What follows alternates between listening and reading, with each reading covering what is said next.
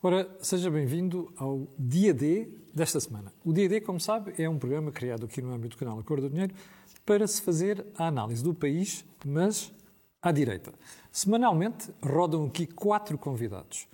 Desta semana, os desta semana perdão, são João Marcos de Almeida e o Vasco Rato. Ora, o que é que temos para si esta semana? Então, as eleições no PSD, nomeadamente este pormenor se se faz campanha interna ou não, a autoria de Rui Rio, uh, o Governo e o Diamante Gate, e finalmente, nas notas finais, temos os refugiados na fronteira polaca, uma história sobre estufas, o túneis de vento e a renovação etária na bancada do Partido Socialista. Ora bem, vou começar pelo João Marcos de Almeida. João, situação no PSD. Vocês escolheram a questão do não se faz campanha interna, não se faz debates, que foi uma Hum, uma profissão de fé de Rui Rio. Porquê? Boa noite. Uh, foi, foi, foi uma decisão de Rui Rio. Uh, uma, das, uma das razões que escolhemos mostra que, mais uma vez, Rui Rio uh, dá a entender, ou mostra, que tem dificuldade em lidar com a democracia. Porque não há debate interno. Porque não há debate, quer dizer, tem, tem imensa dificuldade Vamos lá relembrar o processo. Foi Rio Rio que propôs as eleições internas no PSD, logo a seguir às autárquicas, e que propôs antecipá-las, porque nessa altura achava que tinha vantagem, queria embalar, que achava que o resultado das autárquicas, nomeadamente em Lisboa, lhe dava vantagem para uh, reconquistar a liderança do PSD, propôs as eleições, propôs data. Depois, quando percebeu que as coisas possivelmente não lhe seriam tão fáceis em termos de ganhar a liderança do PSD. Primeiro tentou adiar, tentou adiar as eleições com o argumento da crise política e de eleições legislativas antecipadas e agora tem esta ideia peregrina de que, havendo eleições, não faz debate. Esta decisão é, antes de mais, uma falta de respeito por todos os militantes do PSD. Porque como é óbvio, as eleições exigem clarificação de propostas, exigem uh, que os candidatos digam aos militantes, ao, ao corpo eleitoral, a quem vai votar, uh, quais são as suas propostas para o partido e para, e para o governo, no caso de ganhar eleições. E o Rui Rio está a negar isto aos militantes do PSD. Portanto, Rui Rio, quando decide formalmente não fazer campanha, não é um ataque a Paulo Rangel, é um ataque aos militantes do PSD. Eu fico espantado como é que uma pessoa pode querer os votos desses militantes se nega entrar em campanha e nega dizer a esses militantes porque é que eu de votar nele. Mas, mas, além disso, há, e se calhar é isso que ias perguntar a seguir, também há aqui uma, uma decisão muito hipócrita de Rui Rio. Porque ele dizendo que não está a fazer campanha, está a fazer campanha. E, e, e como vimos na entrevista que deu à RTP semana passada, ele passou a entrevista toda a atacar Paulo Rangel e a mostrar-se disponível para cooperar com o atual Primeiro-Ministro. Mas era que eu ia chegar. O que a sensação que dá é que Rui Rio prometeu fazer campanha contra António Costa, mas está a fazer campanha contra Paulo Exatamente, Rangel. está a fazer. Numa entrevista em que era suposto falar. Porque ele diz uh, Rui, uh, Paulo Rangel não tem experiência para ser Primeiro-Ministro. Mas, mas, mas o grande problema é que essa entrevista mostrou outra coisa. É que, no fundo, eu já lá vou, para acho... Rui Rio é indiferente a experiência de Primeiro-Ministro, porque o Rui Rio quer ser candidato a vice-primeiro-ministro, não quer ser candidato a primeiro-ministro. Porque quando o Rio diz que está disposto a entendimentos com o PS, como é óbvio, isso beneficia o partido que está à frente e não o partido que está em segundo. Porque o eleitorado indeciso vai pensar se o PSD vai governar, o PSD, suposto, hipoteticamente liderado por Rui Rio, vai governar com o PS, para que mudar o sentido de voto? É indiferente votar num ou votar no outro. Uh, oh, João, agora queria insistir neste ponto, porque nas semanas anteriores o Rui Rio parecia estar a acertar o pé na campanha e dizia que não ia fazer acordos com o Partido Socialista. E nesta entrevista à televisão veio confessar exatamente, exatamente isso. Porque o Rio está perdido. Rui Rio, aliás, nunca, em relação a essa questão, nunca encontrou um rumo claro desde que é líder do PSD. Ninguém sabe verdadeiramente.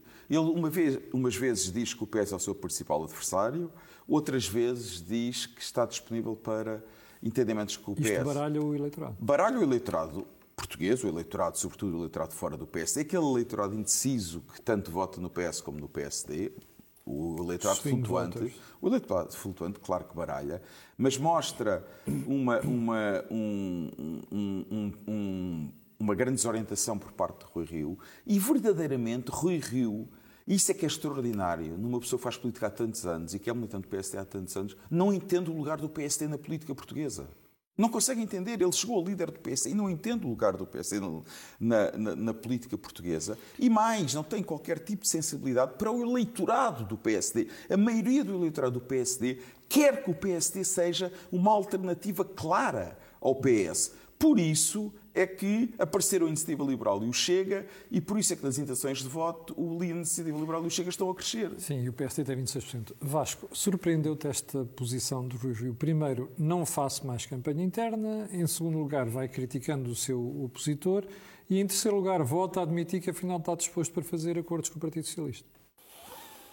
Não, nada disso, mas estou um bocadinho irritado convosco, porque eu já tinha deixado de ouvir o, o Rui Rio as entrevistas, já, já, tinha desligado e vocês obrigaram a ver esta que fiz ontem, fiz ontem e, e, foi muito mais penoso do que eu estava à espera. Sendo certo que estava à espera que fosse muito penoso. Um, há, há, há, duas outras coisas na entrevista que são, que são, que são muito interessantes. Uh, o João já sublinhou a dificuldade que, que Rio tem com a democracia interna. Quer dizer, e, portanto, a, a, recusa de fazer campanha não me choca. Aliás, é interessante a forma como ele conceptualiza a campanha. Ele diz uma guerra intestina.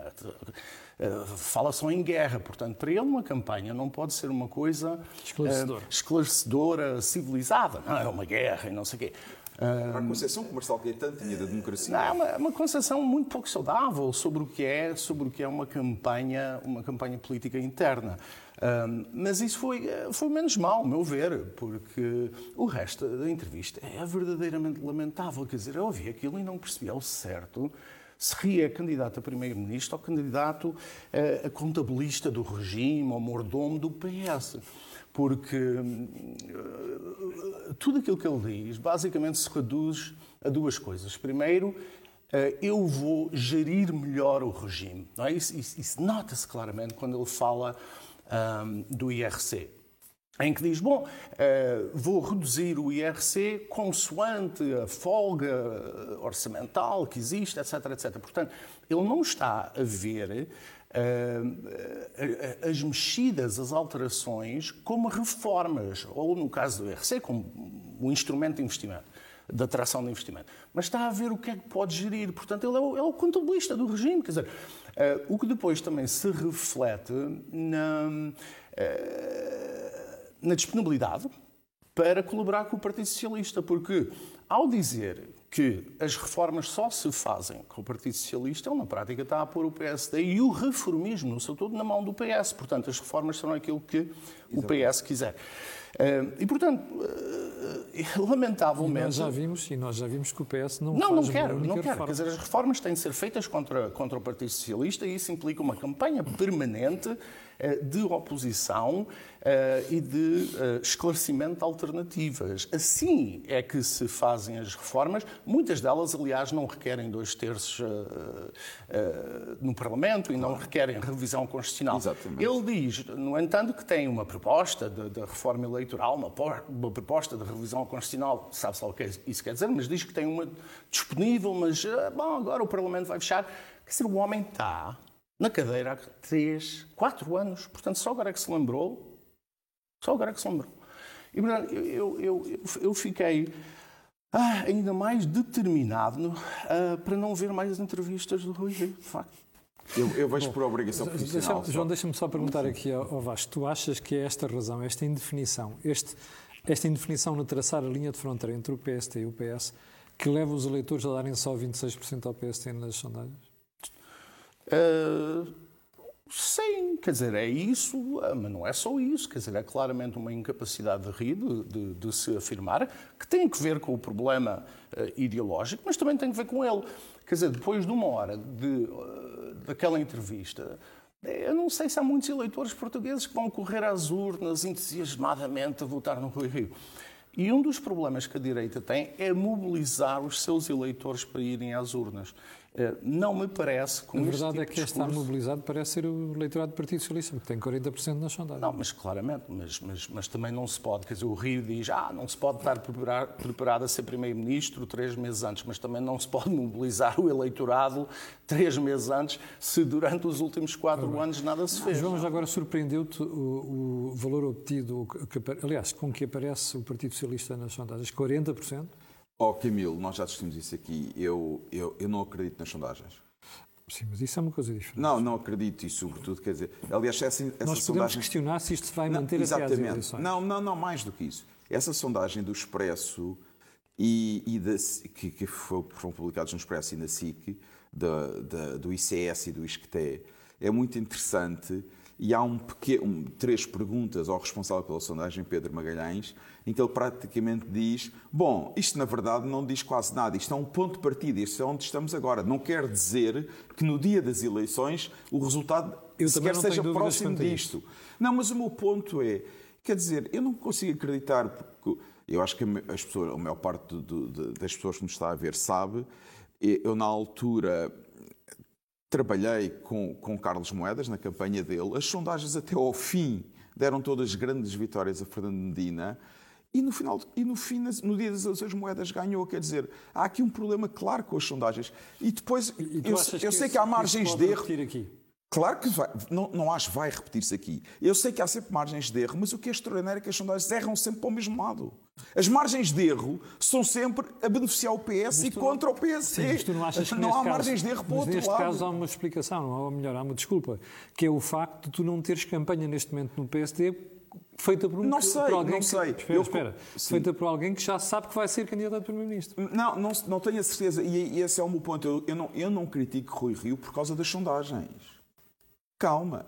Eu, eu critico Rui Rio, antes de mais, porque ele teve o pior resultado da história do PSD como líder do PSD. Mas eu não estou a dizer isso. Isso para mim é que conta, não, é, não são as sondagens. Mas critico Rui Rio, estávamos aqui a falar. Critico Rui Rio porque a sua oposição ao PS é absolutamente errática. O Vasco há bocado utilizou uma expressão, o problema da direita. O principal problema da direita é que o líder do principal partido de direita não é de direita. E não sabe para onde é que ir. Não, não é de direita, quer dizer, é uma pessoa que diz que é do centro-esquerda. Quer dizer, as pessoas perguntam porquê é que vamos votar neste tipo país se votamos do PS. Porque mais é sempre deverá haver pessoas que perguntam porquê é que Rui Rio é militante do PSD e não é militante do PS. Se calhar dava um ótimo ministro das Finanças de António Costa.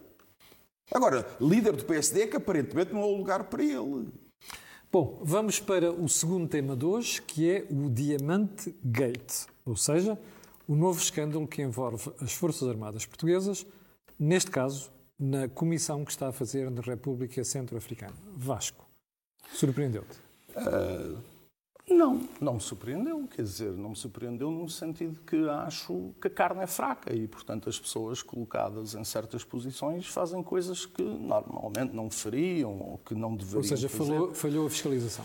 Falhou a fiscalização e, sobretudo, hum, falou, falhou a ética militar dos comandos e dos restantes envolvidos. Uh, estas pessoas. Hum, não se percebe o que é que lhes passa pela cabeça, mas, mas, mas, também não acho que seja assim uma coisa chocante, no sentido que, enfim, eh, em e situações extremas as coisas e acontecem. E também não acho chocante o Ministro da Defesa saber do assunto em 2019, em 2020 falar com a ONU, mas não falar com o Presidente da República, nem com o Primeiro-Ministro? Não, isso também não acho chocante, porque a cadeia do comando, a bom rigor, e a cadeia de responsabilização política é Ministro, Primeiro-Ministro, Presidente da República. Portanto, o Ministro da Defesa não tem nada a informar diretamente o Presidente da República. Não, não, o, o Ministro da Defesa.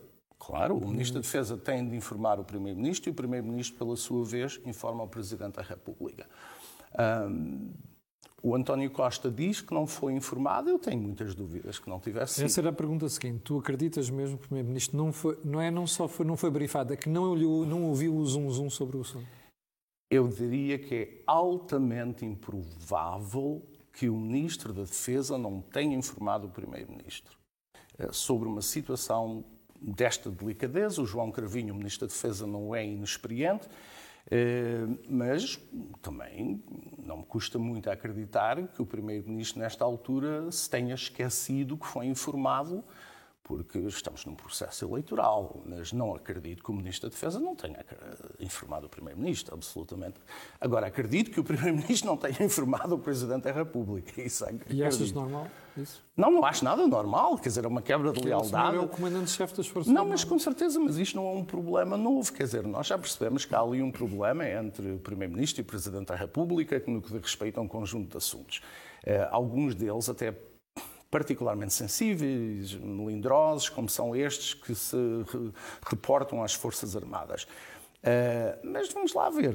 Quer dizer, eu também acho que o Presidente da República aqui tem alguma responsabilidade, porque, como diz o povo, quem não se dá o respeito não é respeitado. João, Diamante Gate. Diamante Gate. Dois planos e dois problemas. O primeiro plano, muito rapidamente, como disse o Vasco, uh, estas, isto mostra umas uh, relatos e, e, até evidências que sabemos que muitas das operações das Nações Unidas estão associadas a elevados índices de corrupção. Quer dizer, não é, não é, a primeira, não é a primeira, não é a primeira, como tráfico de seres humanos, muito exatamente. Portanto, não é a primeira. O que é o, o, o que é extraordinário é como é que as Nações Unidas não resolvem este problema. Quer dizer, sucedem-se os secretários-gerais.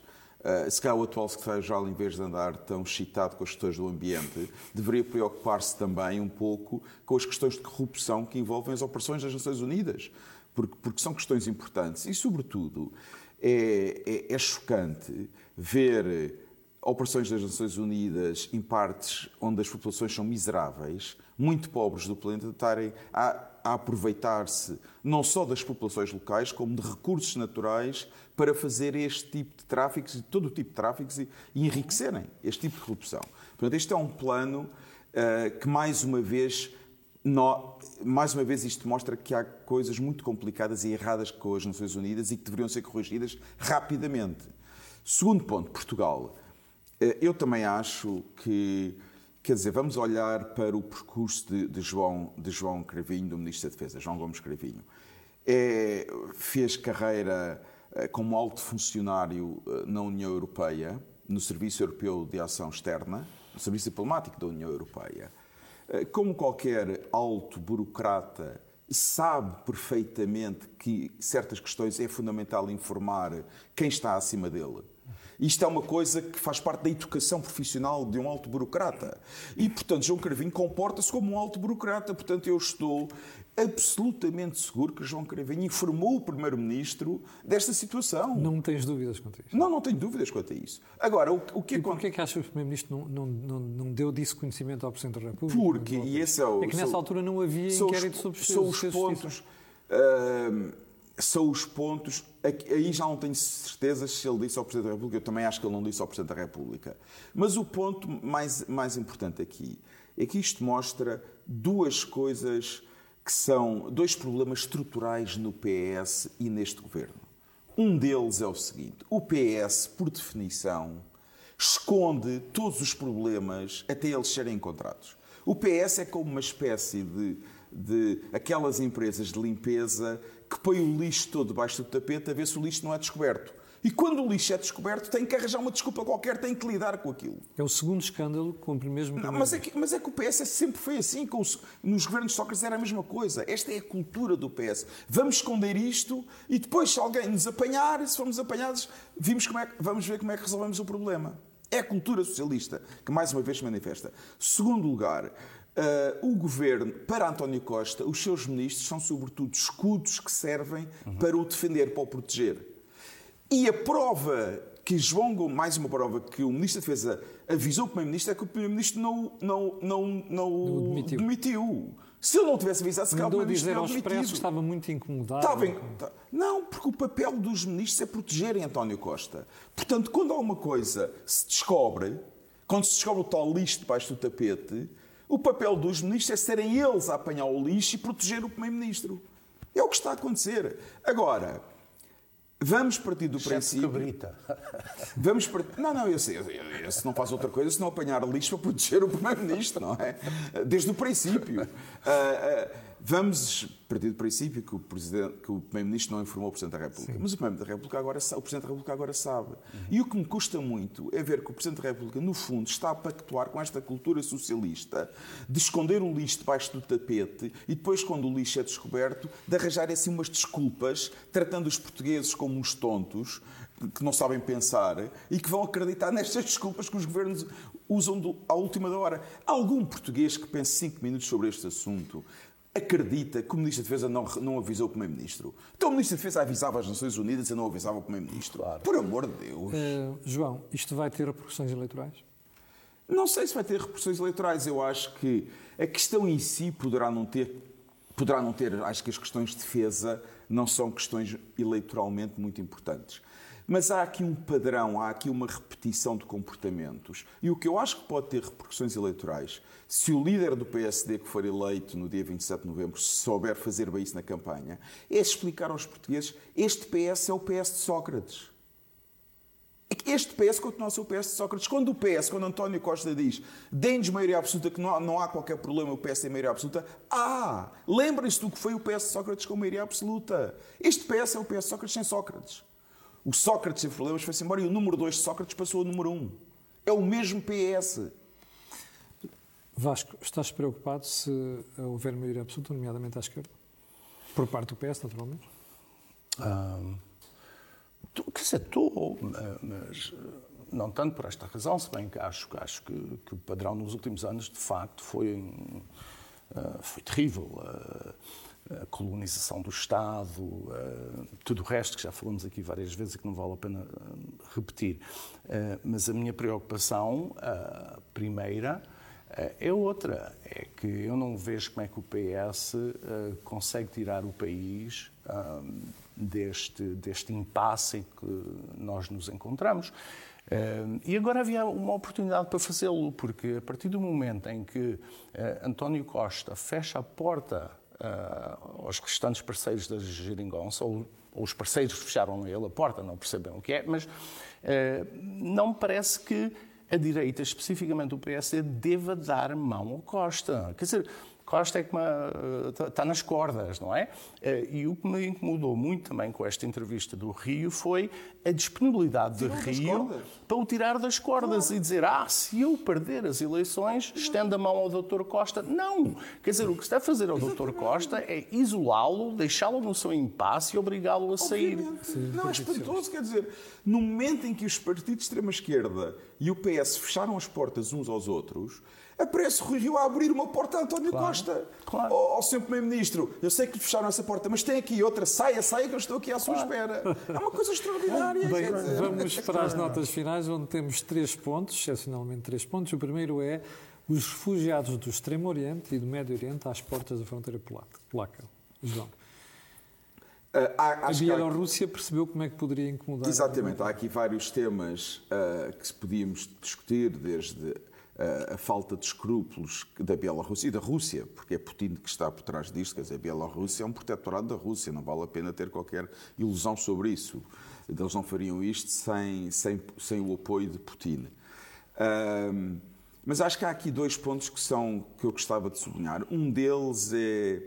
Uh, Vê-se agora olhando para trás, e também é fácil de criticar depois das coisas estarem feitas, mas percebe-se agora que a União Europeia e Merkel, sobretudo a liderança da Merkel, foi a iniciativa da Merkel, cometeu um erro quando fez o acordo com a Turquia de pagar uh, por refugiados, porque agora todos os países podem fazer o mesmo, todos os países da fronteira, que têm fronteiras externas com os países da União Europeia, João? É que senão eles podem fazer... às costas não, da Grécia. Não, a alternativa, a alternativa é o que eu vou dizer agora. É o meu segundo ponto, que é o ponto fundamental. A União Europeia tem uma dificuldade enorme em lidar com fronteiras. Hum. Porquê? Porque o, o, processo de integração europeia foi feito precisamente para acabar com fronteiras. É Mas há aqui um problema muito sério. A União Europeia tem fronteiras externas. Sim. E nenhuma entidade política ao longo da história sobrevive se não souber defender e controlar as suas fronteiras externas. Todos os impérios Portanto, caíram assim. Todos. Portanto, a União Europeia ou começa a saber defender as suas fronteiras externas, desde os Bálticos até a Espanha, ou então está condenada. É a sobrevivência da União Europeia que está em causa aqui. Se a União Europeia não for capaz de defender as suas fronteiras a sério, com soldados, se for preciso fazer muros, é fortaleza europeia. É a sobrevivência da União Europeia que está aqui em causa. Se não houver fronteiras bem protegidas, a União Europeia a prazo está condenada. Vasco, mesmo assunto, fronteira polaca e refugiados. Uh, sim, uh, eu, uh, eu acho que a União Europeia precisa de imigrantes. As tendências demográficas. Mas tem de escolher os imigrantes. Esse, esse é que é o ponto, porque muitas vezes se confunde esta discussão. Quer dizer, nós precisamos de imigrantes e precisamos ter critérios de seleção eh, que nos permita Não é quem fazer... bate à porta e não é sequer escrutinizado. Não é quem bate à porta, primeiro, mas segundo, e talvez mais, mais importante ainda, não é que quem sente que tem a obrigação de entrar na União Europeia quando é encorajado por outros regimes e por traficantes de pessoas. Uh, eu sei, sendo que, sim, sendo que, sendo que a traficância é que é de, de Estado. Como é evidente, como é evidente, como é evidente. Uh, e, portanto, acho, acho, que, uh, acho que isto também há uma, há uma grande relutância de falar sobre a imigração na União Europeia, porque não é politicamente correto. Quer dizer, e, e, e, as pessoas não gostam de dizer que algumas terão de ser escolhidas. Quer dizer, nós. Uh, isto é fácil de compreender. Imaginamos que uh, 10 milhões de pessoas que querem vir para Portugal chegam cá, quer dizer, o país colapsa, os serviços sociais, a educação, etc. Portanto, é muito bonito dizer, ah, eu sou cidadão do mundo e quero fronteiras abertas. A realidade não é essa. Bom, segundo ponto, os túneis de vento, outra coisa qualquer, de Inês Souza Real, como explicação para o facto de ela estar envolvida em atividades em que o PAN normalmente critica os outros. João. Só dois comentários em relação a episódios do passado. Uh, Inês Souza Real utiliza mais ou menos os argumentos que Bill Clinton utilizou há uns com tempos Monica Lewinsky. com Monica Lewinsky. I didn't have sex with Exa that woman, Exatamente. Portanto, aqui a questão é saber o que é que é um túnel, o que é que é uma estufa. O que é que é uma estufa? Uh, Inês Sousa Real, portanto, define o que as, as empresas em que participou faziam não eram estufas. Aparentemente, os especialistas agrícolas dizem que são estufas, ou que são idênticas às estufas, no, nos seus efeitos. E depois mostra mais uma vez que, no fundo, o PAN está a ter uma. uma Inês Sousa Real, líder do PAN, está a ter um comportamento semelhante ao que teve aquele eh, destacado dirigente do Bloco de Esquerda, Robles, uh, que criticavam A especulação. a especulação imobiliária E e, ele fazia um especulação de imobiliária. 5,4 E ele fazia especulação imobiliária. É isso que Inês Sousa Real está a fazer. E achaste bem que ela tenha deixado, ou melhor, tenha alienado as participações das empresas em que participava? Isto... Mas é mais uma vez, quer dizer, eu acho impressionante. É chato é fazer isso agora já. Eu acho impressionante estes novos partidos que têm todos uma linguagem de purificação da política. São os puros. Uh, são os puros. No fundo, têm comportamentos exatamente iguais aos velhos partidos, mas, e além disso, querem desfazer também de nós tontos. Quer dizer, mas alguém acredita. O que é que adianta ela vender as ações, ou vender as ações ao marido, ou a alguém de família? Fez! Esse é que é o ponto. Ela fez e ganhou dinheiro com práticas que, como líder do PAN, gosta de atacar e ataca. Esse é que é o ponto. Vasco, Inês Sousa Real e os túneis versus Ah. estufas. Eu gosto muito de frutos vermelhos e tal. E, portanto, fui ao site da internet da Berry, Far- Berry Dream, da Berry empresa, alegadamente do marido ou dos dois, não percebi bem. E, e- e é muito bonito, de facto, os túneis de plástico, não é de plástico, abertos daquele- cada ponto. abertos, mas de plástico, As se não podem abrir. vidro.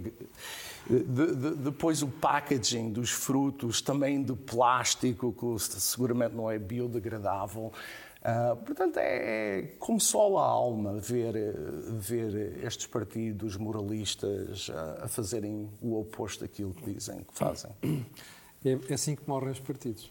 Ah, graças a Deus este...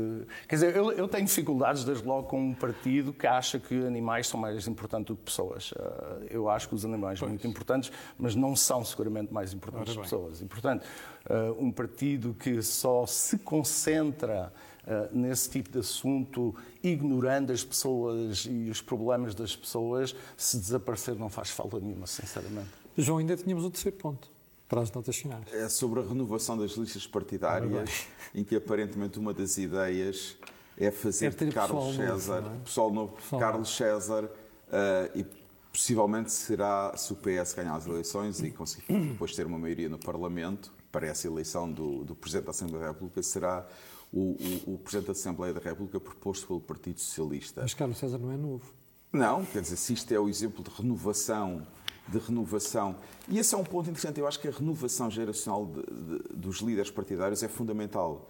E, e, nós continuamos, como se vê, o PS continua a buscar figuras que começaram na política bem no século XX. É uma não é? cativação é? quase não, dos lugares dirigentes dos partidos. Não largam. O que mostra também que a maioria dos dirigentes do PS não sabe fazer outra coisa se não estar na política. Não tem mais nada para fazer na vida, portanto tem que estar permanentemente na política. Começaram na política depois da universidade e têm que ficar na política até se reformar. A política é uma carreira permanente na vida deles, não sabem fazer outra coisa. Agora, uma pessoa pode também perguntar, levantar a questão é quantos familiares de Carlos César estarão nas listas de deputados do PS para as próximas eleições? Vasco ah, Pois, isso é o meu problema. Eu, eu gosto muito dos Açores, hum, mas receio que a nomeação de Carlos César hum, levará a uma nova diáspora dos Açores. Vamos ter milhares de pessoas uh, rumo à Assembleia da República e eu gostava que os empregos fossem criados nos Açores e não ali em São Bento. Mas, para evitar diáspora. Mas isto levanta, para evitar levanta, levanta um problema. Mas estamos aqui a gozar, mas isto é um assunto muito sério, que é a renovação da classe política. Não, mas não, oh, oh, não, isto é um assunto pragoso, porque num país normal nem sequer estaríamos a falar disto, quer dizer, isto é tão absurdo. Mas há aqui um, mas há aqui um caso muito interessante que pode levantar um problema, e isto acho que é um, um tema que seguramente vamos discutir nos próximos programas. Ele tem de ganhar a eleição uh, na Assembleia. Não, vamos, sim, mas outro, vamos discutir nos próximos programas. Porque toda a gente está entretido com as disputas no PSD, com os problemas no CDS. Mas, na verdade, o PS tem dois candidatos a primeiro-ministro.